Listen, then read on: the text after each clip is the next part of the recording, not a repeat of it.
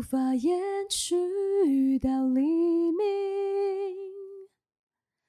我的思念一条条铺在那个灰色小镇的街头，你们似乎不太习惯没有蓝色的鸽子飞翔。啊啊手里没有烟，那就划一根火柴吧，去抽你的无奈，去抽那永远无法再来的一缕丝。手里没有烟，那就划一根火柴吧，去抽你的无奈，去抽那永远无法再来的一缕丝。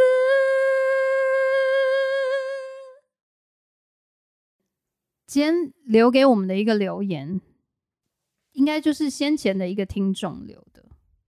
他说：“对对对对对对啊，他说，嗯，一直很喜欢我们的节目，然后觉得可以抚慰他孤独的生活，呃，然后也有点怀旧的感觉。但是去年底一度以为我们不做了，是真的啊。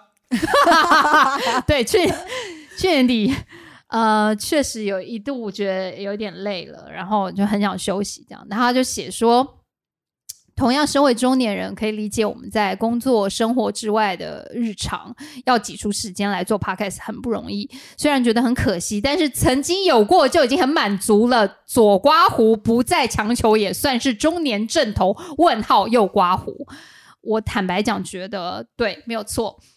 人到中年以后，真的会觉得。不强求，不用强求，干嘛那么累呢？你强求，基本也没有什么好下场。我们还是非常，就是其实一一般来讲啊，说到这种留言，我还是会感到呃感动，很感动。然后真的，我刚听到也就觉得没错，哎，讲到我的心声，我在听众的时期也是这个状态。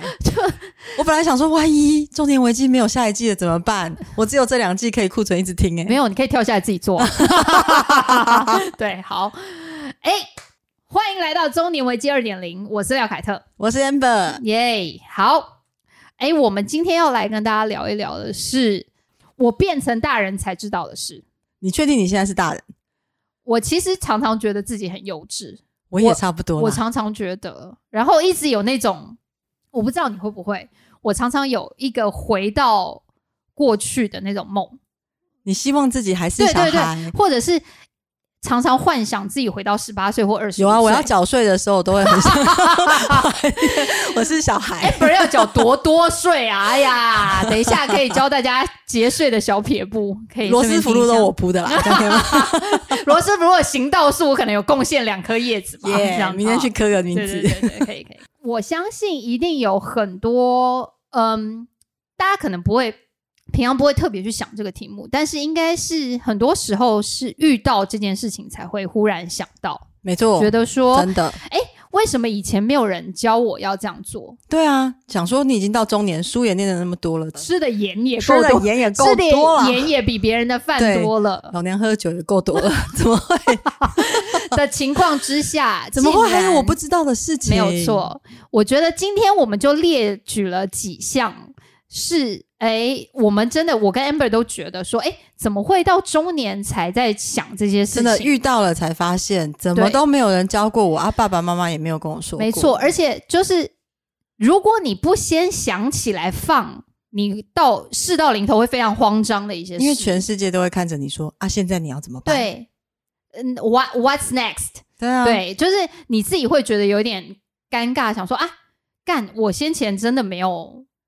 没有对，没有没有预期会有这个事情发生。好，那第一个我们要来聊聊的就是大家呀，从呃你幼稚园开始一直到大学毕业，研究所毕业好了，我就多送你两年哈，三年。你从来 研究所没有，你研究所读比较久的哈，呃，从来没有人教过你什么是理财。财是什么？理不理财，财不理你啊！我告诉你，好，这就是中年人最爱的顺口溜。重点是，当你不知道你自己手中握有多少资产，然后你的薪水应该要做怎么样合理的分配，能够让它呃帮助你退休以后的生活更好过，或者是及早退休。这件事情是我自己觉得非常惊讶，在学校没有完全没有教过的。哎、我想问你，你是什么时候？因为其实刚你呃，每个人刚出来工作的时候，其实薪水都很低，很低，很或是很少。你会是那个整个社会工作阶层里面最底层的那一层。那个时候，你光是想你要怎么样活下去，都是很困难的事情。你要怎么去想？你可能还要理财，因为你根本不觉得自己有财啊。哦你的、你的状况是什么？我的状况是我从来不理财，我因为呃自己家庭的因素，呃，所以大学毕业之后，本来一度想要念研究所，但是呃家里面的人希望我先出来工作，所以我就出来工作了。然后出来工作之后，把一部分的薪水还交还给家里以后，就所剩无几。然后我是一直到可能前一段婚姻那个结婚之后，才开始跟我前夫有一觉得说，哎、我们好像薪水会剩一点，要不要一起哎？所以你其实真的很长一段时间是有在收入，但是你完全没有在没有用完的钱呢、对，月光族当时月光族并不是我自己用完的，但是因为因为你要养家。对对对，有一部分会拿回家里面给家里用。然后，所以我当时其实应该这样讲，就是在你还是非常新鲜的劳动力的那个当下，就是新鲜的肝的时候，你并不会觉得嗯，你非得要存钱不可，因为你你不会觉得你自己会没工作。还在很乐观的时期，对对对对对，每天都是你二阳光三十闪耀。岁的时候，你哪会觉得自己会没工作？不可能嘛！你会觉得说我一定可以一直做工作，一直工作，所以你会觉得薪水只会往上，不会往下。没错，而且你会觉得每个月五号一定会有钱进来，所以在那个当下，你的盘算是呃比较乐观的。我我只能这样讲，对，嗯所以呃我自己是二零零一年的时候大学毕业开始工作，然后我在零六年的时候结婚，然后开始在零六年的时候开始一点点存钱，因为结婚了以后开始有觉得哎。有一些共同支出是互相负担，没所以你错会有一些结余产生。没错，然后另外一个人薪水嘛，然后开始好。到零八年的时候，雷曼兄弟啊，那时候造成的一股 全球的经济大崩塌，我们就是在那个时候被坑杀的散户之一。我自己啦，我在零八年的那一次金融危机里面，我的资产，我当时有的呃动产，所持有的东西，对我所持有的财产蒸发了三分之二。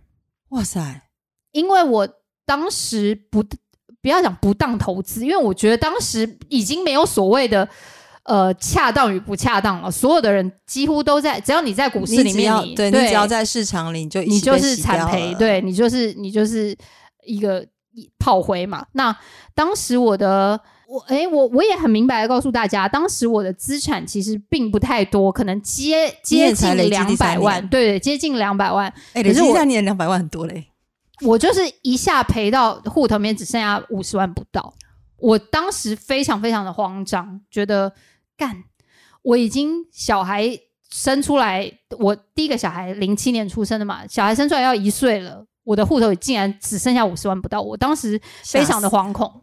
所以你那个时候做了什么投资？我当时买的是台股，然后呃，我觉得应该我那时候我那时候只有买台股嘛？我那时候只有买台股全部啊我有买一些定期定额的基金，国外的基金，你怎么知道要买这些？因为当时我有一些呃，我有我有亲戚在投行里面工作，然后他会告诉我说，诶，有一些日本的基金啊，或者是国外的基金啊，其实还不错。如果你把它当成定期定额的呃半储蓄的那种概念，所以你也是好朋友或是亲属、来告诉你说这个商品不错哦，哎，要不要买一点？我是菜这样篮族，对我就是会听人家讲什么东西，我会去买的那种人。所以你那时候本来大概两百万左右资产都是对朋友提供资讯，没错。然后他其实应该算是我们一我一直以来就是，你一个月可能一万多块，一万块，一万多块，你不会特别觉得痛，因为它就是一个你们两个人对两呃夫妇两个人共同薪资当中支出的一部分去做投资嘛。但是当时的那个投资，我非常非常呃清楚的记得，它是获获利负百分之五十五了结的，就是我百分之五十对，可能你你可以想象哦，我我投三十万出去，我最后只拿十五万，所以你是倒回来。零八年那时候发生的时候，你就出场了。是，然后因为他当时不出场也不行，因为那个那个崩塌的程度是你会觉得非常害怕，害怕就是嗯你这一天不卖，你隔天又再继续掉十趴、七趴，台股只会掉七趴嘛？那你你卖不卖？你一定卖，因为呃。你会担心说，我再不卖，我下一个礼你连拜连这个对连这个都没有了，对，所以好恐慌的心态哦，而且你还有小孩要养。没错，所以我自己会觉得，在那一次零八年之后，我深深意识到自己是个菜篮族这件事情，呃，让我在往后的十年之间不再做任何的投资，所以那后来十年你完全？完全没有，你我所有的我零，对我零投资，所以我所有的钱都是放在银行里面，我甚至不定存。天呐，廖凯特，是不是你住在你住在山洞里耶 Yeah 真的好可怕哦。所以又开始好到一八年、一九年啦。那你怎么开始的两三年没有，又被人家念啦，就说：“哎、你怎么都不投资啊？你闲置资金放在那边，因为大家知道一九家是谁？呃同公司的同事啊、好朋友啊，可又在这中间一定会有很多人曾经问过你，你的投资方向是什么？大家为什么在那个时候你又会想要？应该是这样讲，就是说我自己印象蛮深刻的，是因为我从一四年离婚到离婚之后大概五六年，不太会有人过，不太会有人关心我。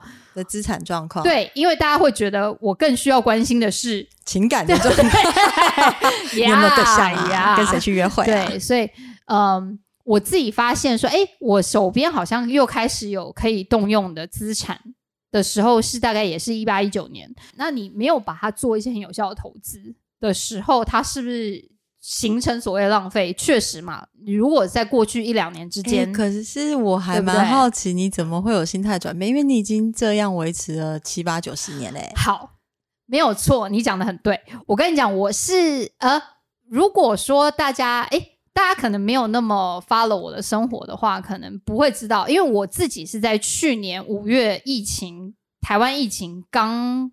就是忽然烧起来的时候，那个左右换的工作，然后我换到这个新的公司的时候，有一群应该说公司的同事，他们他们本来就会呃蛮热衷于讨论一些怎么样可以让你的资产可以增加。哎、这样真的很好哎、对你换了工作，顺便得到一些人生好朋友。所以当那些同事问我说：“哎，你现在在做怎么样的投资的时候，我跟他们说，因为我零八年跌了一个股，所以我不再做任何投资的时候，大家也会觉得。”哇，那你这样完全因噎废食啊？什么他们应一该觉得被蛇咬 没有必要。耶我终于找到另外一个小白可以带起来真的，所以他们就会告诉我说，所以其中我后来呃听了一个同事的话，他有说关于理财这件事情上面，太多人觉得自己很聪明，你想要去听一些短线，或者是你想要去听一些名牌，但是其实你所要做的只是认知到自己的平庸。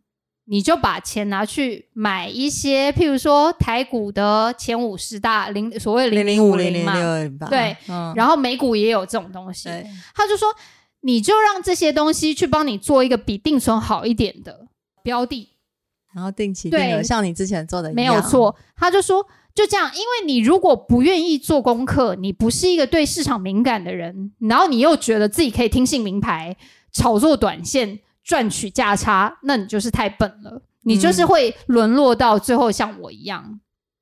像我自己是属于超级疯狂、无敌保守型，我只要意识到有一点点风险，我就会立刻却步的人。躲起来。那你呢？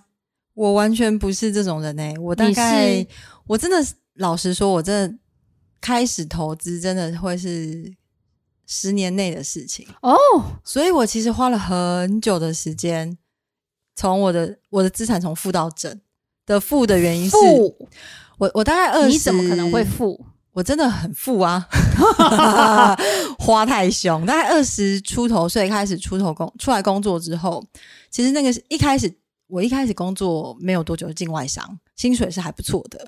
然后我相信一定。然后那个时候啊，嗯，花天酒地玩的很开心，所以你花天酒地，就出去玩，关键字，出去玩很开心，然后就是钱太好花，然后也没有意识到说，原来我的消费已经超过我能够负担的。然后，因为虽然我、我也不用养家，是所以我只要负担得起我的房租、我的开销，然后人生第一次拿到信用卡，你也不会觉得说你该不会这个东西很，你该不会是月光族吧？我不止月光了，我光到下个月了。你花了下个月的是不是对我大概卯粮啊我大？概其实，在三十岁之前，我曾经有一度欠卡债，欠到三十万左右吧，我有点忘记了。然后我真的回过头去看，那个时候之所以欠卡债，是因为我真的过度消费。我也不是买什么昂贵名牌什么的，我大概就是你不是吗我不是，我三十岁的时候还买不起名牌。好好好好，那个时候大家就是吃吃喝喝，出国玩，然后对，出国太花钱，真的，然后就觉得说啊，我好不容易有机会可以出去出去玩了，对去个香港，去个日本什么的，跟朋友出去都开心，买买 Zara 都开心。那时候台湾还没有 Zara，没事，没错没错，我都去香港买 Zara。我也曾经去日本买 Zara 过，我如果今天就是跟我小孩讲行说，李箱半个行李箱是对 Zara 的东西，你妈妈曾经因为去香港买 Zara 欠了卡债，可能会被笑。会被笑翻。我现在就要笑，不是因因为 不对，好，不是重点，是因为重点是因为我们真的有经历过那种二三十岁，忽然你突然你有钱了，你有钱了你可以买得起，没错你就会觉得我好想把所有想要的东西都买都买，。对对对对对对对。然后我就因为这样欠了卡债。我也曾经在台湾的香奈儿专柜刷了一个十六万八千元的香奈儿二点五五，可见应该是二十六公分的。我告诉你，对，它是最大的那个。然后后来我才发现我的身高根本不适合，但那不是重点，重点是十六万八千元，我的信用卡根本刷不过。哦，我打电话去调了额度，还是刷不过，所以我打电话去调了额度，还靠了个陪我一起去的朋友帮我刷了剩下余额，我才刷过那个这个是人生的好朋友。怎么会？对我跟你讲，那时候整个香奈儿的专柜人员联合起来帮我柜姐刷过。露出尴尬又不失对，礼貌的有微笑，有有有，他们就心里想说：“哇靠，你真的是铁了心要买。对，就是倾倾所有的身家，又为了这个包。”我跟你讲，真的是糗，没有，我觉得你超有没有当 当下就是糗。然后我们背着那个香奈儿的纸袋，在香奈儿门口拍了差不多八十张照片，觉得人生这一集的照片就是对用那一张觉得人生。不会有下一次。对，呃，二十九，那个时候你结婚了吗？呃，我他差不多刚生生第一个小孩吧，哇，觉得自己苦的不得了，人生累的不得了，一定要想尽办法，一定要对让自己有一个奖品。没有。错，就是那个包包还在吗？还在。你要准备传给你女儿我跟你讲当成家，宝我跟你讲哦，那个包包妙的是什么？你知道吗？妙的是我在三十出头，我刚买它的时候背它，然后就再也没有背它了。，都常常有人问我说：“哎、它是真的吗？” 我跟你讲，等到我四十岁以后背它，每一个人都问我说：“哎、你这包包好好看，哪里买的？”我跟你讲决定了，，明它就是一个天我就去买一个 A 货，然后 大家都会觉得是没有错我跟你讲，你人没有到那个年纪，没有到那个坎啊，你用那么好的东西，人家不会觉得那是真的啊。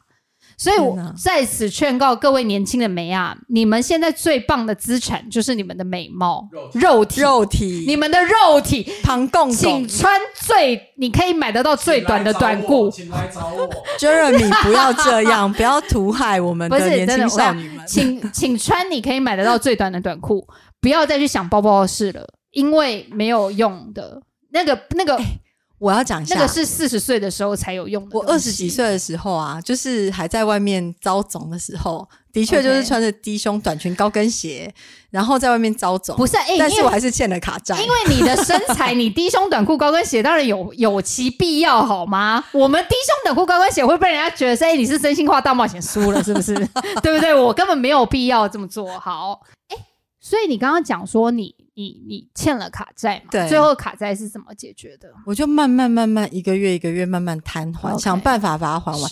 最主要是因为那时候我认识了前夫，然后前夫其实不知道我有卡，我从头到尾都没有让他知道我卡债，因为他很在意这种事情。是，然后我就是默默的因为怕被他发现，因为身为夫妻，你很难东西不借到同一个地址没错啊，我就默默的偷偷把它自己停着，把它还掉了。所以我一直到结婚后的一两年，我都还是资产是负的状态，OK，一直到结婚后大概约莫两年的时候，才开始慢慢有自己的累还完积的了资产跟现金可以运用。卡在还完那一天去做了什么事？应该刷另外一个包包吧？没有啦。没有哎、我卡在还完那天，我心里只觉得好松了一口气，就是我没有欠任何人，真的，我跟我前夫结婚的时候，我前夫欠大概两三百万的债，我对，跟他比起来，我大概只欠三十万，我算小咖。可是如果我身上有欠债，我不好意思讲他什么嘛，所以我必须要先让自己回到一个但是你们两个人。都是感觉应该是社会的中上阶层，他有欠债，是因为第一个他我是他二婚，他一婚有有一哦些未尽的责任要尽完。第二个是他在遇到我之前，他有被诈骗过，所以他那时候身上背了大概三五百万的欠债。然后他我们结婚的时候，他大概手上还有三百万欠债左右。所以你说是不是又傻又天真？对，但是我跟你讲，一般人三百万差不多可以压你压到差不多五十岁吧，你才能够把那个。但是因为呃，我前夫算是能赚的人，对所以是对他来说强，后来我们一直到生了小孩，大概第四，哎，我们结婚后大概第四年还是第五年有一天他的债终于偿清了。OK，那一天我们好像在家开了一瓶酒吧，庆定祝一下要说，一定要的终于我们现在二可以赚自己的钱，拉吐 我拉好想。哭哦。所以你们你们中间是交往多久才有跟对方揭露你们有欠债的事？我从头到尾都没跟他说我欠卡债，哇靠！可是他他一开始就有告诉我他有欠债，因为他有他哎有前夫人很好啊，前夫人很好，你为什么要一直骂他？不要骂他，他是诚实的人。前面诚实不代表后面诚实。好好啦，就是他那时候一开始就有跟我说他有欠债，就是等到我们要进入哦正式交往关系的时候，他就有跟我正式揭露他的呃之前的婚姻状况跟财务状况。OK，对，但因为我就觉得没关系啊，嗯我觉得年轻年轻人嘛，都会觉得你能赚定，的对，谁没有跌倒过没有关系。而且年轻就是要命的乐观，对，就就是觉得我可以解决这个问题。就是还在那个很恋情火热的时候，你没有在注意对理你没有觉得，对你没有觉得你克服不了，你就觉得哇塞，他都连这个都愿意跟我讲了，有什么好不可度过的？他一定是真爱。对我懂，我懂。哦，但是好，eventually 最终还是还完了啦。对啊最后还是还完了啊对，可是我真的觉得欠卡债这件事情，真的是我人生 中很大一个学习。因为我在那个欠卡债中间，不管我像你一样有亲朋好友来问我任何投资啊、理财的事，嗯嗯嗯我都只能跟他们笑笑代过说：“哦，我有我的计划啦。”心里面想说：“靠腰，我现在根本没钱，好不好 老娘吃饭都成问题了，还投资真的个屁呀、？”真的，我一直到后来生了小孩之后，开始要安排小孩的理财，哎，小孩的保险，哦，我的保险保险很贵，然后开始去想说我要怎么去负担我的老年退休生活，我才开始去真正做功课跟研究。在那之前，我所有的刚开始定期定额那些，真的嗯都会是你身旁的亲朋好友。像我第一笔买的投资是是我亲堂姐，她去买了一个我其实从来没有听过的基金公司卖哦的定期定额的保险。我后来等到我稍微知晓人事 之后，我就停了这件事情。OK OK OK，因为我后来发现他那个手续费很高，而且他的操作自由度太低了。他那个是非常闭锁式的比基金，不是好我我想要，对我想要的是，我可以比较依照我的需求去调整的。他那个就会是有点像你长期储蓄险，你必须要买个连续买个二十年到三十年，你才能拿出要一直钱来付。一直付，对对，对，可是那个要投入，我我不是在意那个投资的资金大小，而是我会觉得那个对我来讲，我的自由度太低了。嗯等到我的知识增长之后，我就会觉得这种自由度的东西不是我需要的，我就把它终止掉，然后退场了。对，呃，应该这样讲，我们之所以要聊理财这件事情，其实是主要因为，嗯。我不知道在台湾社会，可能大家觉得谈钱很俗气吧。我我其实一直有一种这种感觉，我不知道为什么我超俗，我现在超俗。不我我现在也愿意俗。我跟你讲，好像很多在求学阶段，或者是甚至你可能到刚毕业，你你还没有嗯会被逼婚啦，或者是被逼买房子、车子的这个阶段之前，都不会有人特别去，对你的经济能力有任何期待，或者是告诉你说你应该要妥善。盘算自己拥有的资产，然后你可以怎么样利用这些资产，完全没有人会教你这件事情。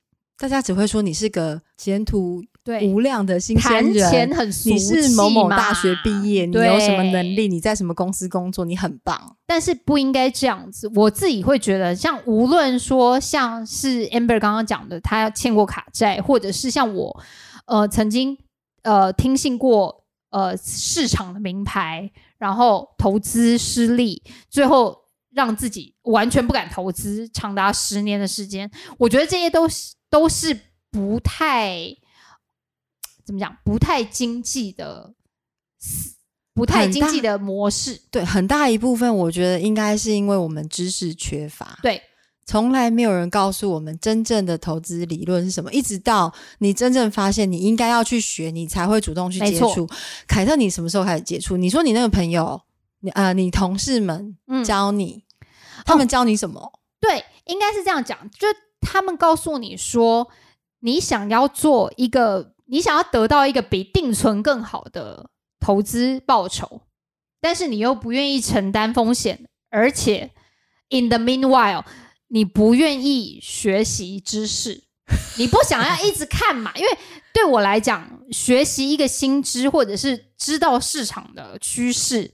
知道某一些投资策略，对我来讲是太难的事情了。我每天要管我小孩有没有吃饱，我工作有没有做完，我有没有发胖，我都已经来不及了。我还有时间去看我的投资标的吗？根本不可能。所以在这个情况之下，我要做的是非常相对保守的投资。那相对被动的这种做法，那相对保守的投资，你可以做什么？其实大家如果有开那种证券账户啊、外币账户啊，你可以去问你的营业员。我如果是一个非常被动型、保守型的人，我可以做怎么样的投资？那大家就可以去把你手边有的现有的资产去做一个稍微风险趋避，然后投资报酬率又比定存好的一些呃投资方法。然后这边记是以我们亲身的血泪经验建议给大家，可以去做这样的事情，因为学校其实从来没有教过你如何理财。真的。哎、我想到过年的时候，我做了一件我自己觉得很有价值的事情。整个过年九天的期间，除了吃吃喝喝跟一直睡到中午之外，我做过一件最有趣的事情是，有一天半夜十二点，然后我妹的小孩就是拿着两千块叫我妈说：“婆婆，我们可不可以拿两千块去买香蕉？我想要做香蕉蛋糕。”我此时觉得不行，这个小孩要教，我就把小孩。喂大象，是不是？我们两千块的香蕉有他不多知道？金钱的价值，而且他已经小五了。哦，对不对？是不是？我就把小孩抓到桌上对，开始就是 Amber 阿姨教你什么叫做复利，跟你这个钱要怎么用。我大概讲了两个小多时，难呐、哎、可是我讲完之后，你知道小朋友跟我讲一句话，我觉得超可爱的。他说：“阿姨，我我我现在终于知道数学真的很重要。数学超重要。好，我们刚刚讲的那些东西，我不知道大家其实心里面有没有想过，也许有一些人他在投资市场上面是非常呃无往不利的哦。那呃。这些东西其实就是讲给那些跟我们一样属于对于投资市场啊，或者对于数学啊、对于会计啊这些东西毫无概念的人听的。那我自己会觉得这句话讲的一点都没错啊，就是你不理财，财不理你啦。就是你没有办法把钱变多，你只能让它不要变少。但是在通膨的情况之下，它还是会变少啊。所以你要怎么样让你的你可以赚进来的资产，在通膨的情况之下不要变少？我觉得基本上大家还是要稍微多多的去了解一下。譬如说基金市场啦，或者是股票啦、股市啦，然后会”汇率汇率汇差，我觉得对应该是总体经济，大家要有初步的概念。我从头到尾，难哦。哎、我我念了二十几年书，我真的是到开始累积自己资产，我才知道原来总金很重要。总金超重，总金各总金体各金也经济重要，个体经济 超各重要重要。好，大家如果有理财特别的想法，也可以在下面留言给我们哦，或是报名牌给我们或是报名可以排给我们听。我跟你讲，听，请私讯我们。虽然我跟你讲啊中年危机想要继续做下去，真的是要靠你们对啊我需了，要一点资产啊，是不是？第四季就看你们了。你上次叶佩有没有要一年前了？看再再也没有接过叶配了耶，搞什么屁呀、好，下一个我要讲的事情是，学校从来没有教我如何面对、如何独立生活于这个世界。你讲独立生活像嗯，好，我我我讲一个最简单的例子哦，我从小学、国中、高中到大学一直住在家里，我每一天回家就有饭吃，衣服有人洗，衣服有人洗，对不对？我跟你讲，我这我没有夸张哦，我在这里发誓，我在结婚之前没有自己洗过内裤。靠！哇等一下，廖凯特，我问你，公主你几岁？你我是公是廖公主。Princess 廖，你等下，我要先问你什么时候开始知道水果怎么洗？啊，应该这样讲。我妈呢，她是廖妈，她是属于一个，她非常喜欢教育自己的小孩，因为他很怕别人觉得他的小孩没教好，没教好、没家教，耶所以他经常性的在他自己煮菜啊还是什么的时候教我们说：“哎、来来过来来看观摩来排队。那个鸡啊、它就是要加什么那个葱啊、可蒜啊。是你们只要看？吗？对我从来不用做。我跟你讲，我真的没我真没有夸张啊，所以我刚刚讲你这样看完之后，你会做吗？不会，所以 所以我在刚开始步入社会的时候，搬出去的时候还好。我第一次搬出去的时候是跟廖姐一起住的。廖姐呢，她就是完全 她超坦，她 carry 我到我结婚为止，她就是一个完全可以帮帮助我进入一个独立不人生的管对，重要不管。是在厨房也好啊，然后做家事也好，都是她一个人做的。所以我其实心里会觉得啦，就是说，我们今天离婚也不能怪前夫，我们本人也是今天是忏悔特辑，对对，就是。我们本来我们本人也是超废，我我自己真的超废的，因为我就是属于那种我不会做任何事情，我我所有理论我都可以。前夫前夫知道他娶了一个他 princess 回家，前夫辛苦了，谢谢前夫，帮前夫讲个屁话，让我们欢迎前夫。耶！不是，我跟你讲，我是真心的不知道，我我应该这样讲，就是说，母亲会告诉我，廖妈会告诉我说，哎，水要怎么样才跟才叫做烧水？他从头到尾都只有用讲的，没有让你独立去做。你人生什么时候开始第一次自己烧开水？我跟你讲哦，你们知道烧开水的那个阶段是烧开水在烧水到，譬如说五六十度以后，它会有一段时间冒出很大的声音，它会呲，就是好像快要滚了。可是它到真的滚的时候，大概九十度以上，它会没有声音。你们知道这件事吗？我从来不知道，我应该这样讲，我从来就知道，可是我从来没有真实的烧过。因为我妈会告诉我说，开水它就是烧了以后，它等下就会很吵，因为它准备要滚了。可它真的要滚的时候，它就没有声音，直到它滚。然后滚的意思是，它就是在它要滚的时候会很安静，会没有声音。这件事情我从小那不是因为火开不够大吗？不是不是完全不是，是吗？对我这件事情从小知道到大，直到我 第一次煮开水，是第一次煮开水，然后那个是在什么时候呢？就是在我毕业之后，大学毕业之后，因为一度想念研究所嘛，但是因为家里呃刚好有一点有一点需求，所以我就后来先去工作了。然后，但是我找到的第一个工作呢，我九月应征到那个工作，十一月就去了美国，然后去了美国之后，你我就去了美国。我的天哪，跟你真的我人生好夸张哦！我不要你讲没有离开过家里，我他妈没有离离开开过台湾湾，好不好？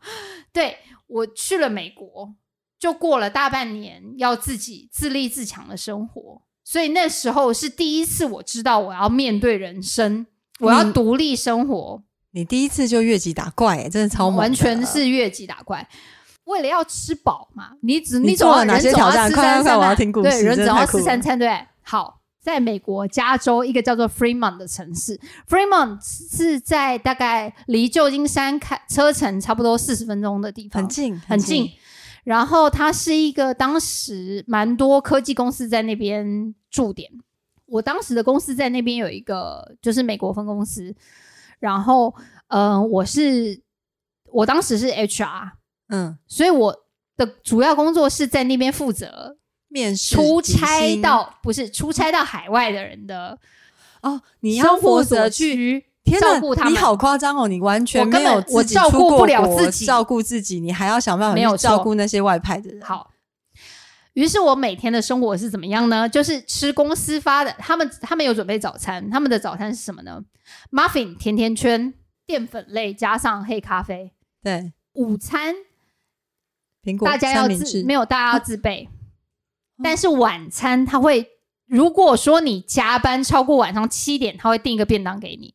那个便当是呃台式餐厅开的便当，一个可能呃六点九九，就是六块六块九，或者是七块九，三百块大概的一个超大盒，超级无敌疯狂大盒，真的吗？白饭满满超多的。满，满的泰国香一米，盒可以吃白三个人。白饭 白饭差不多两杯米的那么多我的天的一个啊餐盒，然后它有各种，它可能香肠餐盒啊、鸡肉餐盒啊、牛肉餐盒啊，所以这个情况之下，它就会成为我们今天的晚餐以及明天的午餐。哦对耶，你们早对不对？你们午餐没有，所以我们每一天，我三餐基本不花钱，吃公司。吃公司，直到我大概吃了一个多月以后，发现自己怎么样便秘。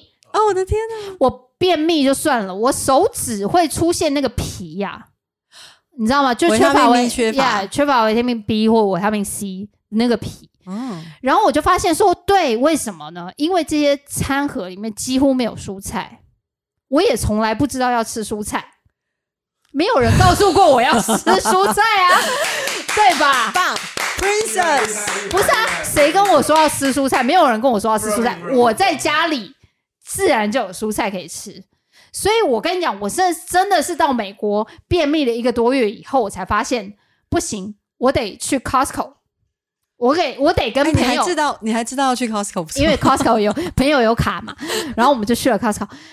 你终于知道去 Costco 不能只买 Oreo 跟吐司面包，那我想问你，第一次买蔬菜你买了什么？跟你怎么选择蔬菜？我告诉你，我买了什么好？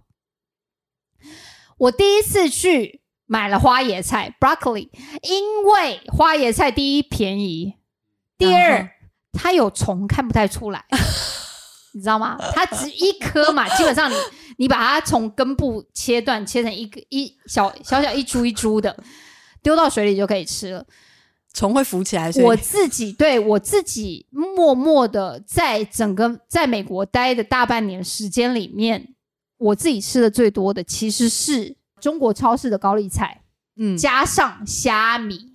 啊因为你只有煮高丽菜会完全没有味道，你要加一点肉类进去煮，可是你加肉不好煮嘛，在早上，所以最好的到底是谁教你的？我跟你讲，没有人教我，你自己摸索 find 出 a 来 way，吗？对，他只生命会找到出路，因为你自己知道说，我如果只煮高丽菜很难吃，我一定要煮一点荤的，可是我煮荤的不容易煮，所以你就加一点料在你的高丽菜里面。早上各位朋友啊，我觉得啊，你们以后养小 孩，每一个暑假呢，就要试着让他们自己煮东西廖吃廖啊。凯特会开夏令营，你们可以来。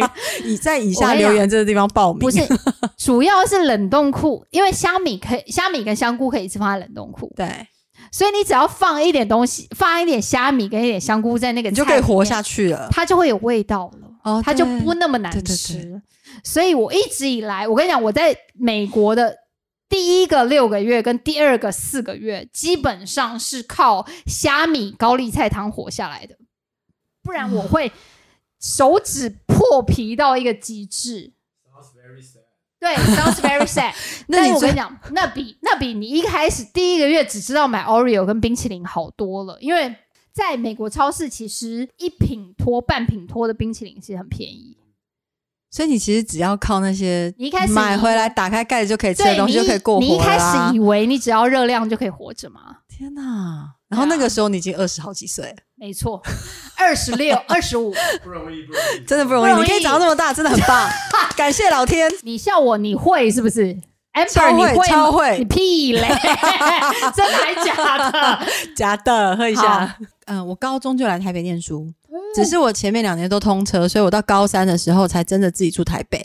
可是高三啊，每天都念书念到个五六七八点才回家，所以都吃附近没有吃那个宿舍附近没有自己住的地方哦附近的自助餐，嗯然后早餐就随便在早餐店买，所以其实没有什么吃喝拉撒的问题。嗯，然后周末爸妈就会来负责送便当之类的，所以我一直到上大学以后，除了吃学校的啊，你就是跟朋友出去鬼混嘛，没错也不需要自己煮，因为宿舍也没东西。没错。我真的到自己需要上市场买菜的时候，我才发现我的生活知识如此的贫乏。你是不是你该不会也跟我一样，第一次买菜？我大概是二十，我想一下哦，二十二十五岁，那你也差不多跟我一样啊。我第一次也是买菜，二十五岁啊，然后第一次买 Oreo 啊，然 后买买一些吐司跟 Oreo。呀，我我上市场是买鱼、买菜、买肉，我想要那么厉害啊？我想要去模仿我妈妈。我小时候陪我妈妈上市场去买菜，她买假装很厉害，混哦在一群婆婆妈妈之中跑去买菜。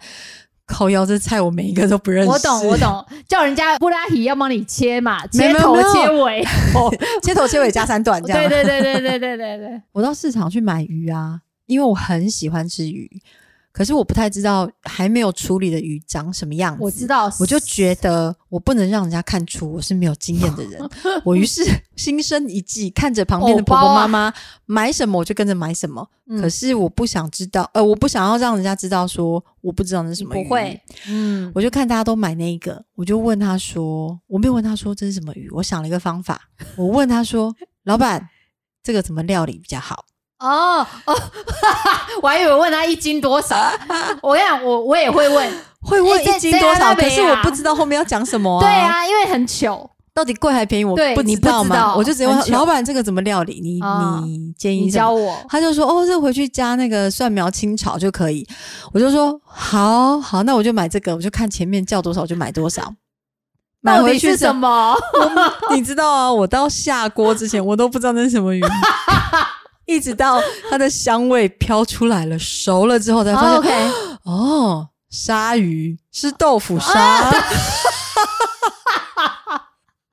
这真的超好笑，超白痴的欸知道吗？恍然大悟啊老朋友你好啊，至少是吃过的，是吃过的，那还不要不会不会太糗。我跟你讲，真的会会有那种情况，因为婆婆妈妈很会，他们去市场知道要知道什么菜是什么价，对他们如果愿意买，大概都不会太贵，或者是他当他问你。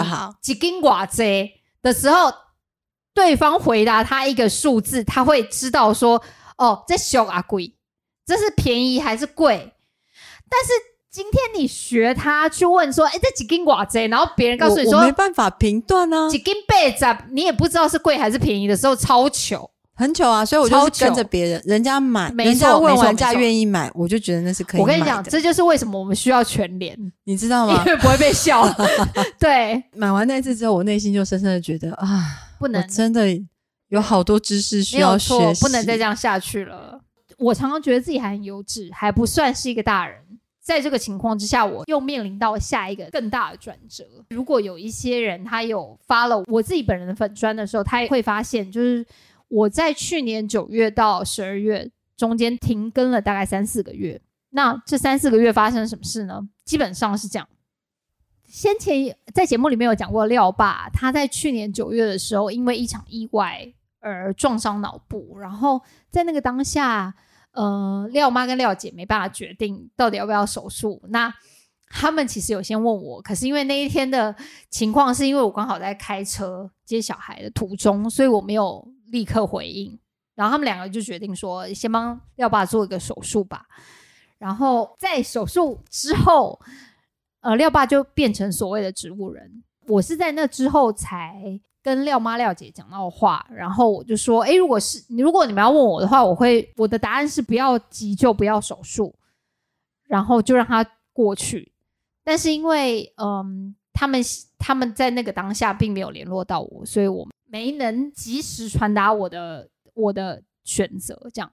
但是我并完全没有怪他们的意思，因为这其实是，嗯，对我来讲，廖爸这个人，嗯，我并没有非常喜欢他，应该是说先前有听中年危机的观众都大家都会知道，但是我并没有希望他过得不好，或者是希望他死掉，并没有。现今的医疗有它的限制在啦，就是我我想 Amber 也应该知道，对，就是说你要能够把一个脑伤的人，尤其是他又已经七十岁以上的人，让他能够恢复到原本的样子，其基本上有其困难度。没有错，基本上是不太不太可能的。当时我们的主治医师也有告诉我们这件事情，嗯，他有告诉我们说，你们可能呃心里要有准备，他可能没办法复原到跟原本一样。我自己的想法是很简单嘛，就是说我希望活着的人不要痛苦，所以我当时有跟呃廖妈说，我希望在你最轻松的状态之下，如果你还能够照顾他，那当然是最好；不能，我们就请看护。我们不需要你没日没夜劳心劳力的去照顾一个已经好不起来的人。可是这是在手术已经动完之后，没错对话。没错，所以在手术已经动完之后，我们知道廖爸不太可能恢复了，所以当时我们就说啊，那知道了，就是廖爸这边的这个功课基本上已经变成你要如何承担了。对，你要你要如何承担这个人的后半辈子？呃，不要讲后半辈子哦，你要如何承担这个人的余生？这样讲，你们要怎么分担了啦？应该就是责任分担的问题。没，错，他可能剩五年、七年，你要怎么样让他到死之前，你可以好好的让他不要太痛苦？那你们怎么去讨论这个话题？哎、我觉得这个话题光听起来就觉得很难超沉重的。然后我觉得今天要跟大家分享的题目是：如果说你没有你在完全没有想到自己，我现在举个例子哦，就是明天开始你可能会失能，你要留下来给你呃负责接续你的生活的人的讯息是什么？你要跟他说。譬如说，你的遗嘱是什么？你要把什么东西分给什么人，或者你希望以什么方式结束你的人生，或者是办你的后事，这些东西你你平常应该是都不会去特别去讲到的。我我觉得对我们来讲，我们好像完全都还在一个你知道山顶巅峰状态，你会觉得自己是，你根本不会去想说你之后应该要怎么做、啊。没错，那你是你是壮年人，我我青年啦，不好意思，青年，Hello，对啊，我是啊，我二十八岁。那个，好，哎、可是，在你爸发生这种事情之后啊，嗯会让你去想，你之后如果今天你遇到一个意外，你会怎么去安排你现在的人生或生活？因为毕竟嗯你还有小孩，是你有一个稳定的对象，嗯嗯，你怎？么去安排你的人生？我觉得我稍微可能有一点点跟大家不一样的地方，是因为我现在交往的对象，他跟我没有婚姻关系，我在法律上跟他没有任何绑定。对，对，所以如果说今天我死掉了，如果如果、嗯对我明天忽然死掉了，那他其实没有办法在法律上面依法分到我任何一点点财产。不管这个东西是不是你跟他共有，只要是登记在你名下，对，他都完全无法摄入，就对了。所以其实呃，在我爸发生事情之后，我有一点点在想说，我们是不是应该要预立遗嘱啊？因为，哎，在这边要跟大家讲一个超级嗯超级猎奇，我自己觉得我想听有点猎奇。快点快点某一天，廖妈因为在整理廖爸的东西。所以 廖爸某一些物件呐、然后他他剩下来一些书房里面的杂物，好，他就告诉我说他，他某天他打电话来告诉我说，他找到廖爸的一封信，是别人写给他的，是美其名为廖爸的小三。好了，秀兰，我不知道。他的署名为秀兰，然后因为我觉得这个名字实在太蔡奇亚了，所以蔡奇亚也好，就是比较不会有指涉性的问题，所以我们就 我们就以秀兰来好。这个秀兰她写了封信给廖爸，就说：“哎、谢谢你寄来的钱呐、然后嗯，我还很想念你啊，不啦不啦不啦类似这样子的东西。然后就是很明显是廖爸露水姻缘吧。好，我们就我们姑且先思说是露水姻缘哈，对，先说露水露水姻缘，然后呢，廖妈就告诉我说，她不知道要怎么样回这个人的信，然后我就跟他讲说，你不用回这个人的信啊。他就说，那万一他不知道爸爸已经发生这件事情怎么办？他不知道，那个信件是什么时候的事啊？那个那个信件可能基本上是我大学时候的，所以至少十年以上，十几年了。然后后面也没有才十几年吗？哎干！你怎么？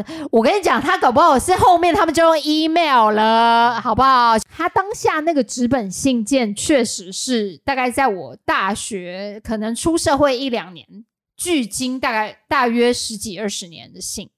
我觉得我妈人真的超好的啦，她她就是一副那种，万一你爸爸在这十几年当中一直有资助他，或是有不停的联络，对，有有经有有经济上的援助啊，或者其他部分的援助，但是他不知道你爸爸受伤了，然后此后没有办法再援助他了，那他会不会觉得金源断绝或是被背弃了？对天哪，我的眼睛要掉下来！廖妈，人也太好了吧？我心里在想说，干，你应该帮他叫警察去抓他吧？是 是？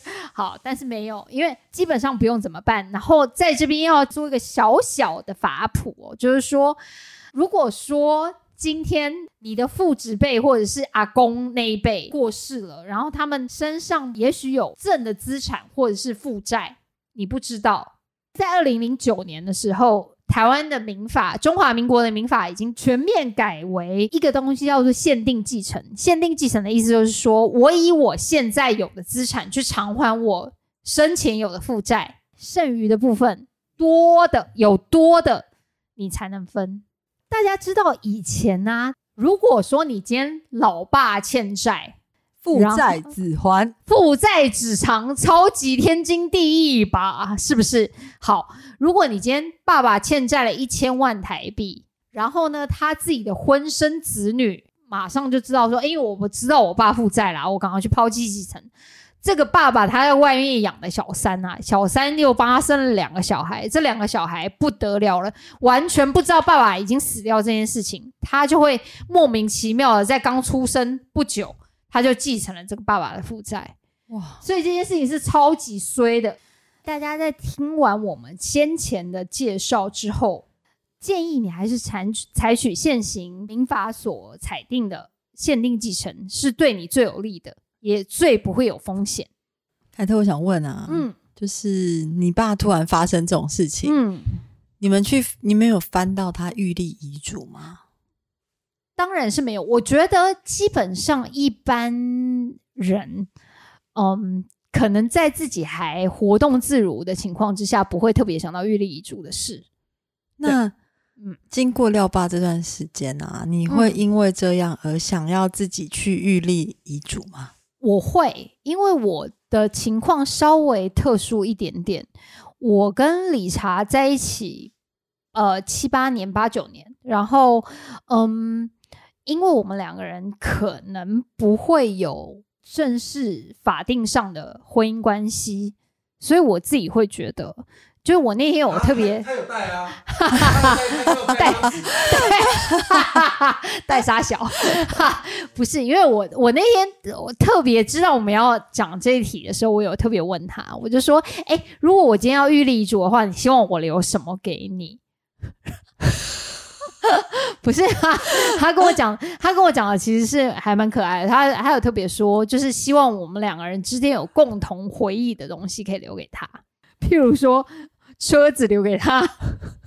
对，那我我觉得可以理解啦，因为毕竟车子是我们两个人一起买的嘛。然后还有嗯书，因为我们两个人其实很哦很常很常共同聊到一些就是著作，然后对我们想要就是分享一些呃文学上要融化了。也不用。还有在就是呃我们家的那张沙发，为什么？哎共同回忆是吧不是不是，那我跟你讲，我们我们节目就录到这里我们我们 我们共同回忆还有还有厨房跟浴室，还有没有？哈哈，干我没办法录下完去完，全没谢谢。有，完全不是，完全不是，只是因为那张沙发是我们一起去买的，这样而已。因为那张沙发定做的啦，对我自己会觉得说这件事情在未来的台湾可能也会面临到。在日本现在已经有一个东西叫做事实婚，那就是事实婚是，嗯，你其实不是真的结婚的人，只是你同居了年限超过某个年年限，然后其实你们两个人的生活已经共依互存，呃，有一定的关系，一定的程度。对我们不一定在法律上会特别赋予你什么权利去，嗯、譬如说帮那个人签字啊，帮这个人呃做医疗决定那种，一没有错般对夫妻或者是配偶会但是他，但是他们两个人的生活已经共依共存到一个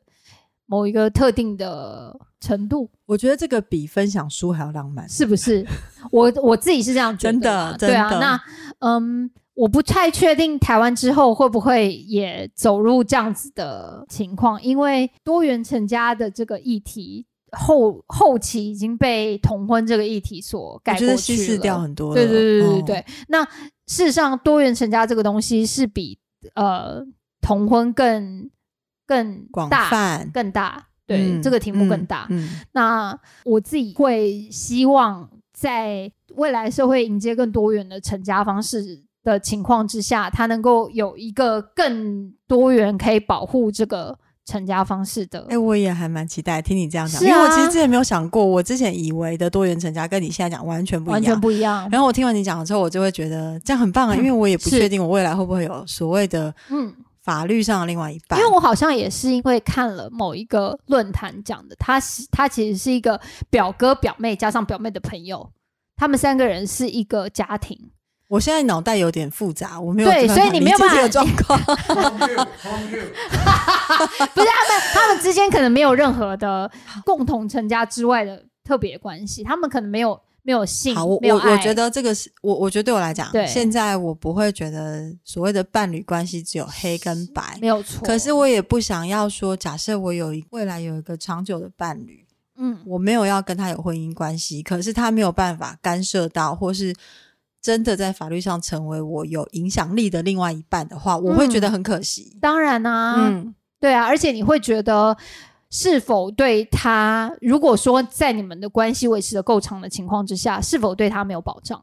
对对，所以我自己会觉得，嗯、在这个情况之下，因为立遗嘱或者是预立遗嘱这件事情，大家可以在 Google 上面找到非常非常非常多资料。你可以去律师事务所公证人那边，就是把你想要代书，对，或者是代书，对他们是因为他们是呃国家赋予他们的职务，他们需要帮大家做这样子的、呃、法律公证。对法律公证的程序，在这样子的程序之下，它是非常可以确保你这个程序的之后被执行，确保这个程序没有瑕疵。但是问题是，我猜还是有一些人不知道是可以用这样的程序保障自己的意志可以被确实的执行。对，好，我有个问题，所以嗯假设、以我自己来说，假设我有一个不是法律规定的对象，并不是婚姻对象，OK，然后我也想要去安排我自己的遗产或是资产的配置，我想要保障，不管我的小孩、我的父母、我的非婚姻对象，嗯，我可以用预立遗嘱的方式，把我的意愿透过民间公证的方式留下一个法律文书，之后可以被执行。可以。如果是你的父母或你的子女、直系亲属或者是旁系亲属，他其实都会在法律上面有一个地位在，所以基本上在法律上面，你不用担心这些人的权利会被剥夺，顶多就是、呃特留份或应继份的部分。嗯，但是如果说在你嗯你的伴侣他没有跟你有任何法律上的关系的情况之下，你可能就必必须要在遗嘱上面特别写上他的名字，不然嗯。他会被遗忘的。了解。趴数，以 对，以及你想要留给他的部分，了解。好哦，这个非常有帮助。那我希望就是大家可以不用遇到这么麻烦的问题，然后大家也可以想一想看看，是不是有一些东西是学校没有教给你，社会没有教给你，但是在你面临到呃，但在你进入中年之后会面临到的这些种种问题，是你很想要知道，但是没有人告诉你该怎么做。然后你可以例如说，赫然发现原来爸爸妈妈在外面还有小三，是不是你还有未知的兄弟姐妹？好，那也欢迎大家留言跟我们讨论哦。那我们今天节目就到这边，我是廖凯特，我是 Amber，我们下次再见，拜拜。哎，过来哦。